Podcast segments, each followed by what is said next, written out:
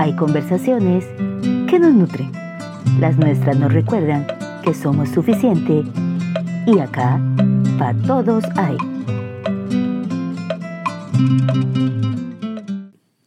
Hola, hola, bienvenidos de nuevo.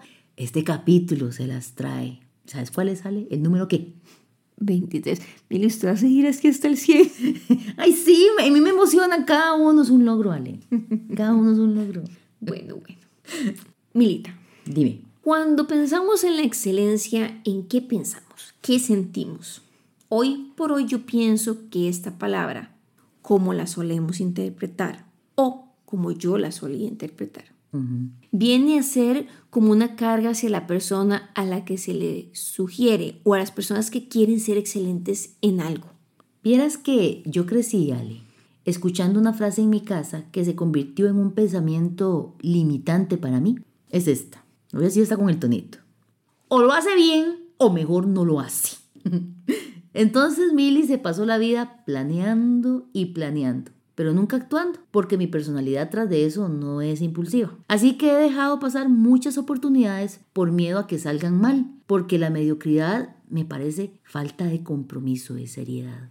Te entiendo perfectamente. Yo la escuché un montón de veces también, pero yo sí me embarqué en proyectos dando todo de mí.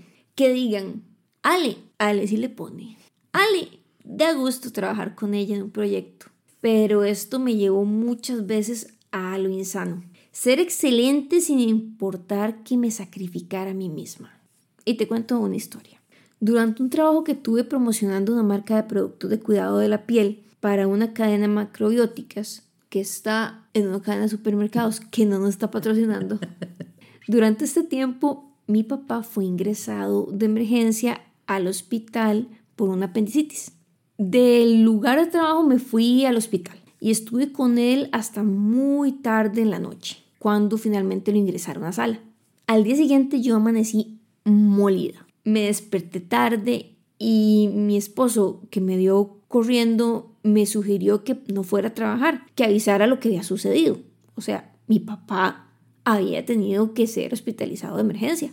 Y esta frase, ¡ploc!, surgió. Así que corrí y llegué un poco más tarde. ¿Y sabes qué es lo más terrible?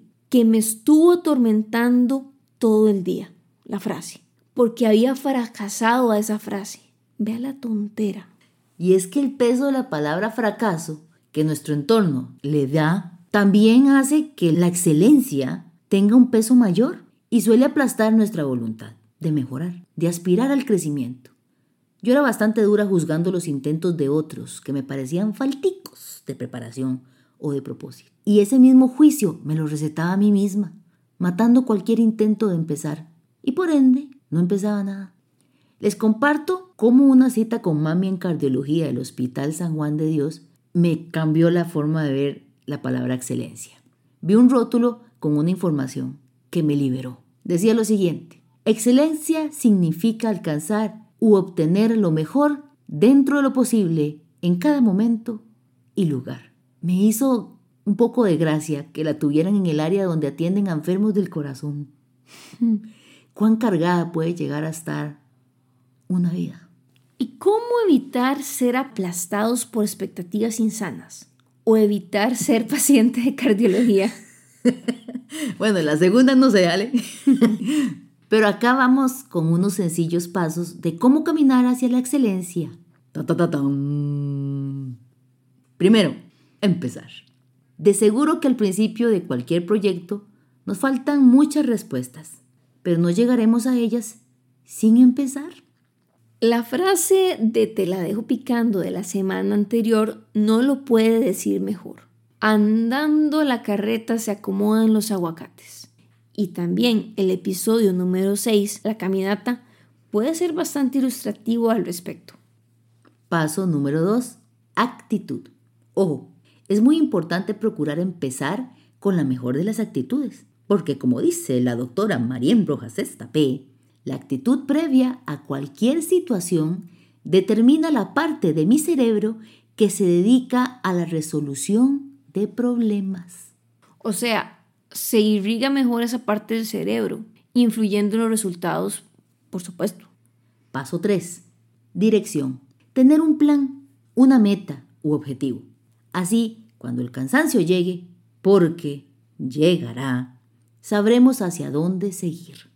Y paso 4. Vigilar el entorno. Nuestra mentalidad es influida poderosamente por lo que escuchamos y a quienes escuchamos. El que anda con lobos, aullar aprende. Otro consejo que me abrió los ojos hace poco fue un fragmento de los cuatro acuerdos del Dr. Ruiz, que dice, haz todo con excelencia. Al leerlo, debo admitir que sonreí con cierto orgullo, pero estaba muy equivocada, porque aunque sí habla de hacer todo lo mejor que puedas, este acuerdo se refiere a hacerlo según nuestras capacidades en ese momento. Eso, les juro, me partió la cabeza. No todos los días amanecemos en un 100%. Es ser excelente dentro de nuestras capacidades y circunstancias. Esto nos hace ser más comprensivos con nosotros mismos. Por ejemplo, si estoy muy enfermo, imagínate con una gripe de esas quiebra huesos, bien brava, y tengo que hacer una tarea, porque no me queda de otra. Hacerla dentro de las capacidades que tengo, entendiendo que no estoy en mi 100%. Sí, que seguro vas a tener 30, 45 minutos de atención antes de que ya te dé dolor de cabeza, te dé sueño. Exactamente.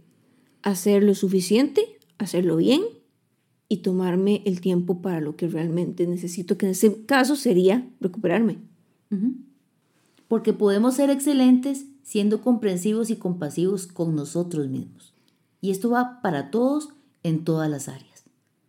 Me gustaría recomendarles escuchar nuestro episodio número 19. Les puede servir para ampliar un poquito más este concepto. Y me gustaría también recomendarles el libro de la coach Leticia Elizondo, que se llama Perfeccionista en Recuperación.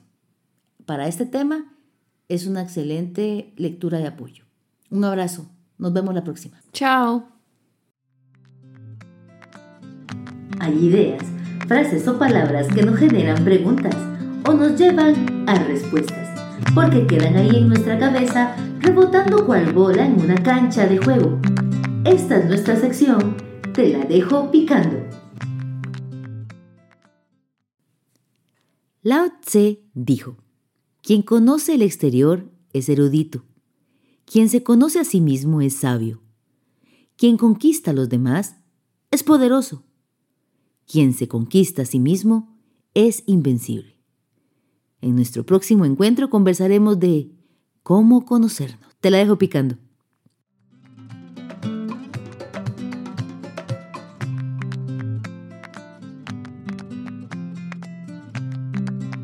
Gracias por acompañarnos.